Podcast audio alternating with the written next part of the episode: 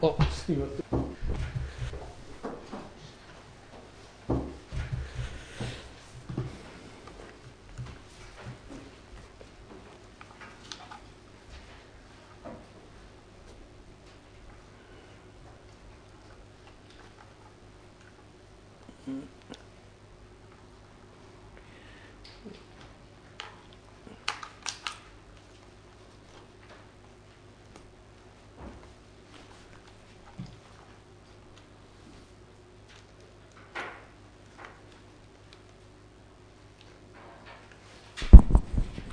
あ、はい、あ、どうもすみません、準備が遅れ。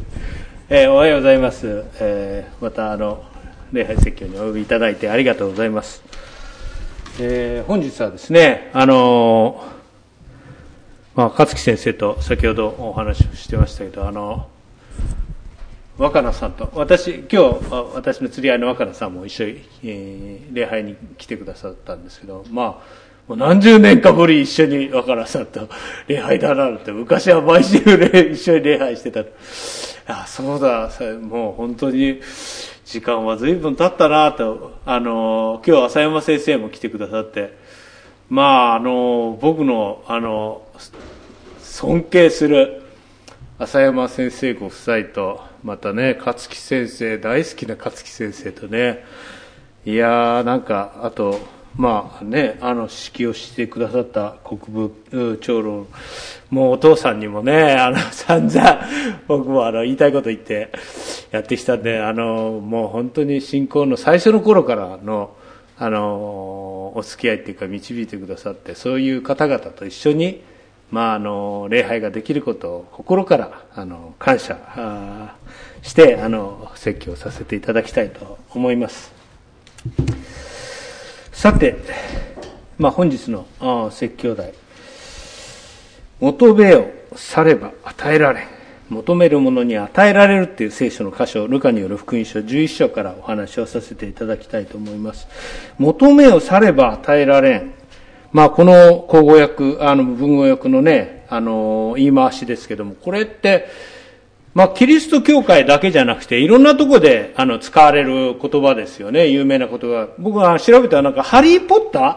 ハリーポッターの、えー、死の秘宝パート2の中のキーワードが、求めをされば与えられるっていうキーワードなんだ。僕ね、あの、どういう内容なんですかね。僕、ハリーポッターね、何回か見てるんだけど、途中で眠くなっちゃってね、なんかこう入り込めないんですよね。あの、好きな人はきっとわかるんだと思いますけど。ででも、それほどこう有名な、まあ、言葉なわけです。では、まあ、ハリーポッターならぬですね、聖書では、そのことを何と言っているのか。まあ、本日の歌詞は有名な聖主の祈りをイエス様が教えた後にこのことが言われるわけなんですね。11章の5節また弟子たちに言われた。あなた方のうちに誰かに友達がいて、真夜中にその人たちのところへ来て、次にそのように言ったとしよう。友よ、パンを三つ貸してください。旅行中の友達が私のところに立ち寄ったが何も出すものがないのです。まあ、状況設定がされるわけですね。あの、まあ、ユダヤの社会では、あの、昼間暑いですから、あの、夕方ぐらいからね、旅をこう始めたってこう言われるわけですよね。そしてまあ夜中になっちゃうわけですね。あの、私がま研修行ってた、あの、学生の、新学生の頃、奄美大島なんかもですね、あの、まあ、唐沢先生もね、唐沢先生と僕結構、おな新学校時代同じ経路をやってるんですよね。奄美大島行ったり、フィリピンに行ったりこうしてるんですけど、奄美、教会学校でね、じゃあ、新学生の鈴木くん、あの、教会学校の子供を海に連れてってくれって言われるの。あ、わかりましたって言って、じゃあ何時集合しようかって言って、じゃあ4時ねとか言って、えー、と言って、4時から海に来る、こう集合するんですよね。で、子供たちと一緒にこう、なんか走りながら海まで行って、なんか泳いで、5時ぐらい、5時半ぐらいまで泳いで帰ってくるっていう。まあ、それがまあ、そういう暑い地域では普通なんですよね。あの、沖縄とかね、皆さんご存知だと思う。昼間泳いでるのは観光客だけっていうかね。地元の人はそんな暑い時泳がないよと。えーまあ、ユダヤの社会もですね、昼間なんかこう旅をしない、暑くて倒れちゃうからですね、夕方からこう旅をするわけなんです。えー、夜中に友人が、その旅の途中の友人がこう訪ねてくる。まあ、ユダヤ社会では、あの、止めないよっていうのはこうないわけなんですね。訪ねてきたら当然もてなすっていうのが普通のことなんです。まあ厳しい環境の中にありますから、止めないイコールその人に大きな被害が加われたり、まああの危険が迫っちゃう可能性があるわけですね。ちょっと山小屋に似てますよね。山小屋ってどんなにいっぱいでも、あの、受け入れなくちゃいけないんです、夜。あの、人が、まあ夜中でもね、人が来た時にはもう、いっぱいだから入っちゃダメよっていうのはこうないんですよね。あの、必ずこう受け入れない。それは命の危険に関わるからなんです。必ず旅人をもてなさなきゃいけない。まあそういう状況設定の中です。えー、しかしですね、その家には食べ物が何もなかったわけです。そこで、この友人のところへ来て頼むわけですね。えー、パンがないんで、友人が旅人の友が来たんですけども、出すものがないからパンを3つ貸してください。3つ貸してください。これなんで3つなんですかね浅山先生。話したことありますか今まで。あるかもしれない。なんかね、まあ書いてないですよね、どこにもね。なんで3つなのかなって言ったら。10個って言うとちょっとあれだし、1個じゃ足さないから、人間っていうのは品物の値段をメーカーでつけるときに3種類つける。一番高いのと、中くらいのと、一番安いの。人間は大体真ん中を選ぶって言うんです。ちょっとこれ高いしな、でもこれ安すぎるんじゃないかって。真ん中って選びやすいんですよね。3っていうのが選びやすかったかどうかわかんないですけども。その3っていう3つください。そうすると7節こうあります。するとその人は家の中から答える違いない。面面倒をかけないでください。もう戸は閉めたし、子供たちは私のそばで寝ています。起きてあなたに何かあげるわけにはいきません。当然の回答ですよね。夜中に来られて自分で旅人が来るんだったら、なんかあなた用意しとけばいいじゃないかと。なんでうちに来るんだと。うちはもう子供もね、寝ててね、騒がないでほしいっていうふうにこう、当然のこう回答をするわけです。しかしこの八節。しかし言っておく。その人は友達だからということでは起きて、何か与えるようなことはなくても、必要に頼めば起きてきて必要なものは何でも与えられるだろう。必要に頼めば。まあ本日のここ重要なポイントですね。必要に頼めば。まあ口語訳ですと、ね、しきりに願う。えー、新海訳だとあくまでも頼み続ける。まあ英語でもこの言語を指示してますよね。根気よくとか、粘り強くとか。しつこく頼むってこういうふうにこう訳すんですね。根気よくしつこく頼む。パンをくれ !10 個じゃなくて3つでいいんだ。頼む困ってんだよ。まあ、しきりに願うとですね、必ずこう来るっていう。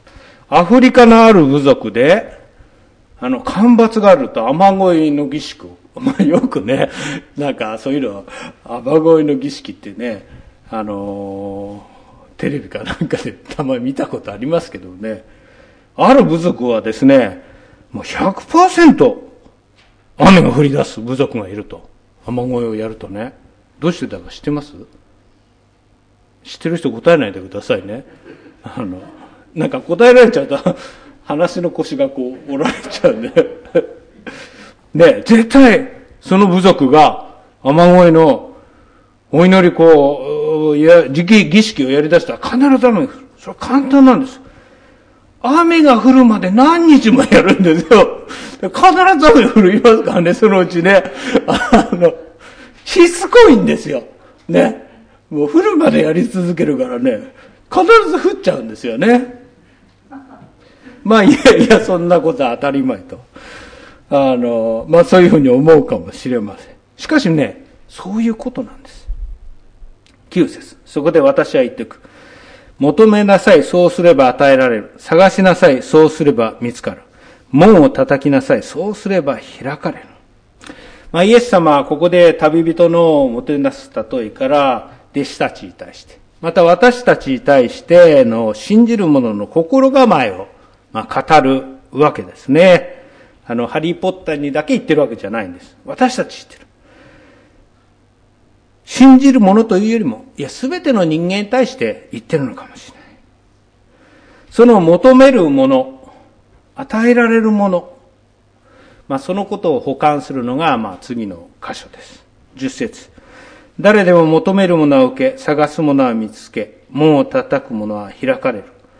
あなた方の中に、魚を欲しがる子供に、魚の代わりに蛇を与える父親がいるだろうかまた、卵を欲しがるのに、サソリを与える父親がいるだろうかこのように、あなた方は悪いものでありながら、自分の子供には良いものを与えることを知っている。まして、天の父は求める者に精霊を与えてくださる。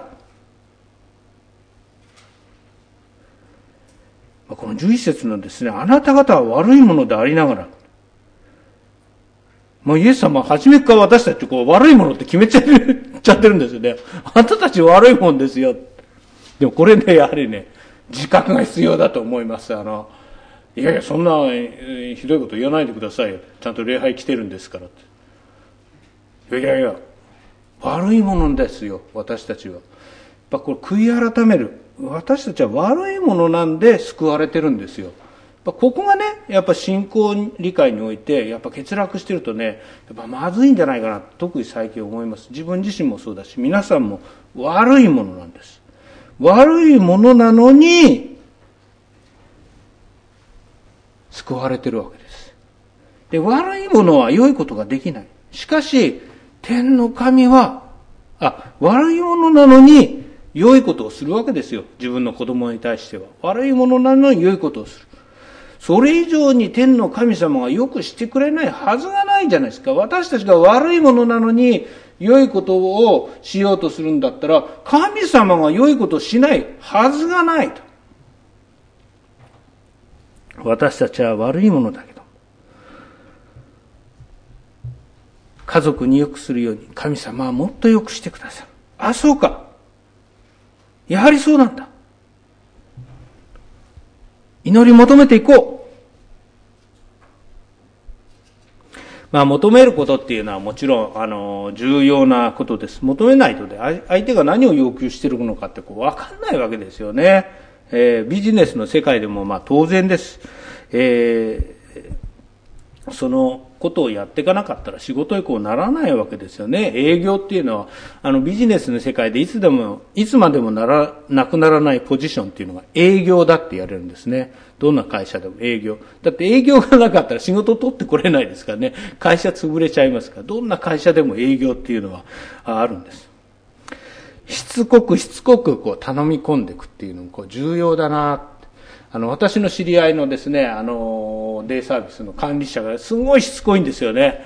あの、一生懸命ですね、あの、いろんなケアプラザとか包括に、あの、自分の事業所に、えー、利用者さん送ってくださいって、もう何度も何度も行くんですよね。で、ある日、僕、ケアプラザにちょっと訪問行った時、鈴木さん、あそこの事業所の管理者の人ね、もう週に何回も来てね、仕事ください、仕事くださいってね、しつこいんだけども、どうなんですかねって言っててね、あんまりしつこいんでね、仕事意見出しましたよって言ってね、なんか聖書書いてある通りだなと思って、僕ももうちょっとしつこくやんなきゃいけないなと思って、一生懸命パンフレットをね、デイサービスの吸って、ケアプラザにも、毎月20個ぐらい配ってたんでね、ある時ケアプラザからね、連絡があってね、鈴木さんとこのパンフレットもう余っちゃってるんでね、もう持ってこないでくださいって言ってね、あの、もったいないから返してくれたのから、もうだ、ちょっとやりすぎちゃったかなと、こう、逆印象になっちゃったかなとは思いましたけどね。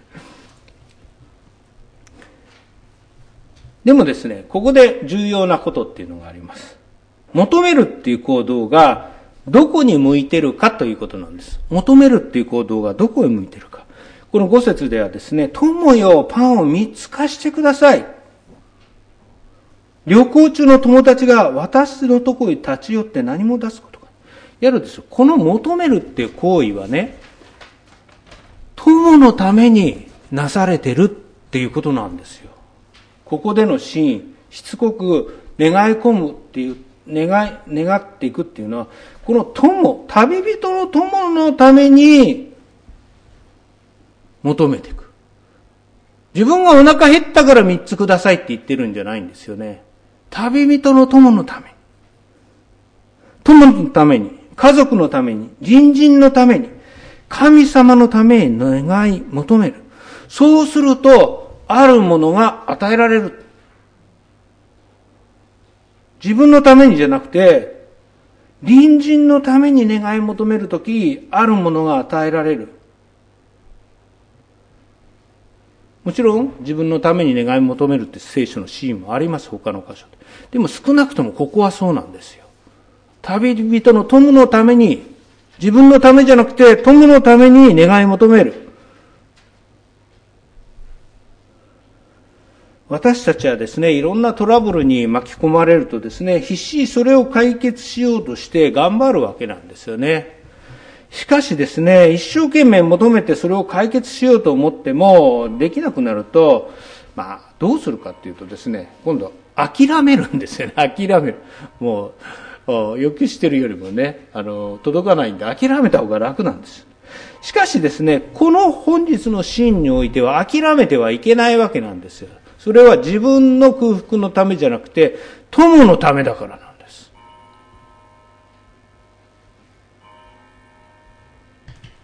自分自身のためなら諦めてもいいかもしれない。しかし、隣人愛のためには諦めてはならないんで。与えてもらわないと困るんです。それは、それが私たちの使命だからなんです。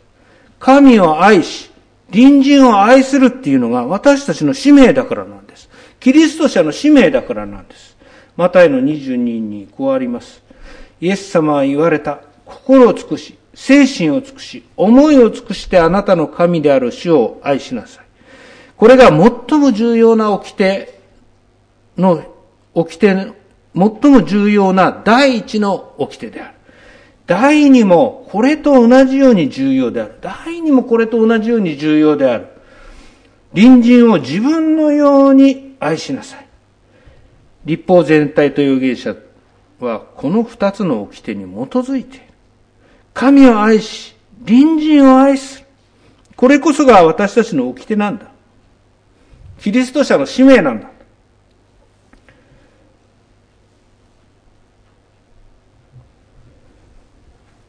自分自身のために求めるのではなく、隣人のために求めていく。しつこく、諦めないで求めていく。自分のことのように、隣人の事柄を求めていく。まあ、それがですね、私たち一人一人、また教会に与えられた使命なんだと思います。そしてその働き、その使命のもとにそれぞれの働きがある。さてではその必死に願い求めた。自分のためではなく、旅人の友人のために願って願って、しつこく願い求めた。そして与えられるものというのは何なのかっていうことがここの本日の箇所なわけですよね。何なのか。これは13節に書いてあるんです。13節。13節なんて書いてありますか？天の父は求める者に精霊を与えてくださる。天の父は求める者に精霊を与えてくださる。あれ？パンお願いしたはずだったんですけど、ね、パンを3つお願いしたんですけど、精霊なんですか？友人が困ってるんでパン3つくださいよって言ったんですけども、あ、わかりました。精霊をあげます。いや、精霊じゃなくてパンが欲しかったのに。ね。フィオレンツァっていう人が、パン、石でなくパンをっていう本を書いてですね、あの、有名になりましたけど、まあその話はまた別としてですね、まあ神様なんていうふうに思ったんでしょうね。パンをお願いしたのに、精霊が来てしまった。頼んだものと違う。あのね、中国でこういう知り合いの人が言ってますけど、中国で製品をこう発注する、日本でもね、いろんなところ中国の工場安く、まあ、作れるからって言って発注するわけですよね。世界の工場、中国にね。そして品物をこう頼んだっていうわけですよね。そうするとですね、あの、こういう製品を作ってくださいってね、車の、あの、なんか飾りの、で丸い、こういうのを作ってくださいって図面を送ったと。そしてできてきたら、こう、同じデザインなんだ四角いのがこう、送ってきたと。え？何千個って言って発注して、で、中国に連絡してね、こうおかしいじゃないかと。私、丸いのやつこういうのね、頼んだじゃないですか。そしたらその中国の担当官もね、いや、四角じゃダメって書いてなかったですってことで、ね？四角じゃなきゃダメって書いてないんじゃないですかって言って。いやいやいや、さすがやっぱね、中国の方っていうのはね、強いなっていうかね、思いました。まあ、神様はそんなことは言ってませんけどね。パンとは聞いてたが、精霊でダメだとは聞いてませんよって神様はまあ答えるでしょうか。まあそういう、それはジョークですけどね。パン三つより精霊の方が重要なんです。精霊はですね、私たちの弁護者。私たちをイエス・キリストを死と告白させる、告白をさせる力。私たちの祈りを届けてくださる伝達者。私たちが困っている時に、神の前に私たちを取りなしてくださるのが精霊なんです。ロマ書の8章、ここあります。同様に、霊も弱い私たちを助けてくださいます。私たちはどう祈るべきかを知りませんが、霊自らが言葉に表せないうめきを持って取りなしてくださるからです。霊自らが言葉に表せないうめきを持って取りなしてくださるから。何と言えばわからない。そのことさえ、何と祈ったらいいかわかんない。何と願ったらいいかわかんないことさえも、精霊は取りなしてくださり、神様にふさわしい形で伝えてくださるっていうわけなんです。もうね、スマートフォンよりもね、スマートフォンよりも重要。スマートフォン、僕一日ね、見てますけどね、いろんなのね。いろんな連絡し,、ね、して、すごい便利ですよね。今もコンピューターなくてもスマートフォンがある。でも、打ち込まなくてもいいんですよ、精霊は。もう私たちがこう思いつかない、もううめくような、どうしたらいいんだって思いさえ、ちゃんとトランスレートして神様に伝えてくださるそれが精霊なんだ。パンよりも、パンも大切ですよ。での精霊をいただくっていうのは素晴らしいことなんですよ。あのー、ある人がですね、逆座じゃなく釣り竿が欲しい。ね、魚じゃなく釣り竿が。魚をもらっても食べたらおしまい。釣り竿の方が欲しいんだと。続けてね、魚を。私たちはね、パンじゃなくて釣り竿。パン三つよりも精霊の方が重要なんですよ。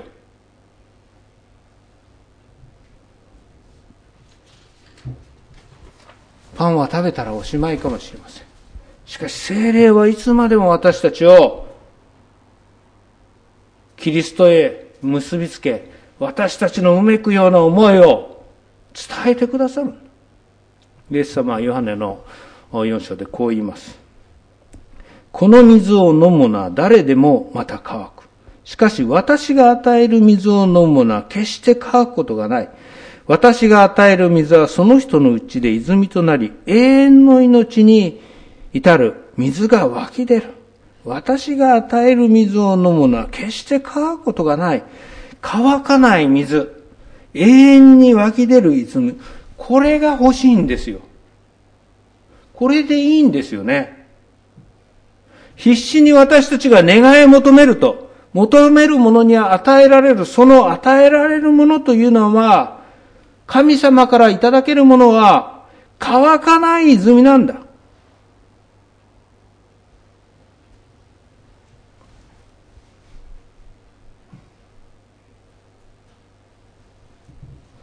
私たちをキリストへと導いてくださる。私たちの願いを、うめく思いを取りなしてくださる。信仰の道を整えてくださる。精霊が与えられるんだ。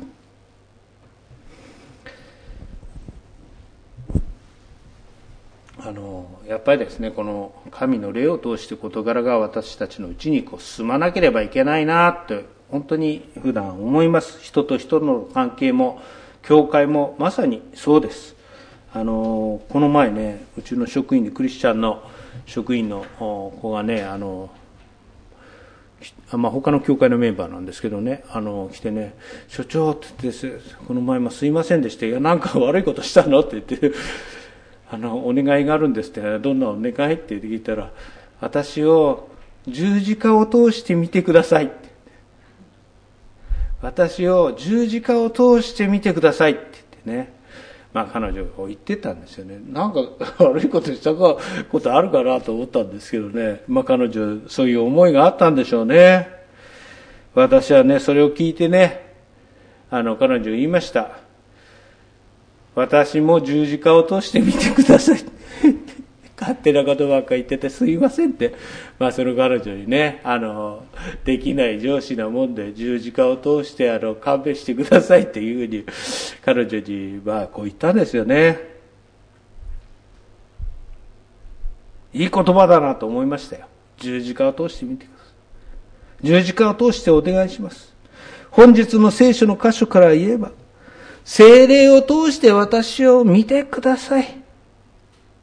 そうすると、様々な事柄、様々な失敗、様々な傲慢、様々な罪を超えて、責められたくても責められない。精霊の取りなしによって、許し合っていこうじゃないか。隣人のために、神のために共に使い合っていこうじゃないか。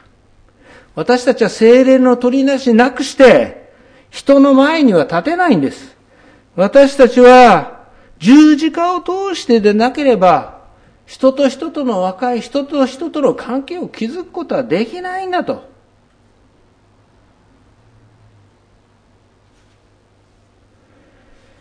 求めをされば与えられん。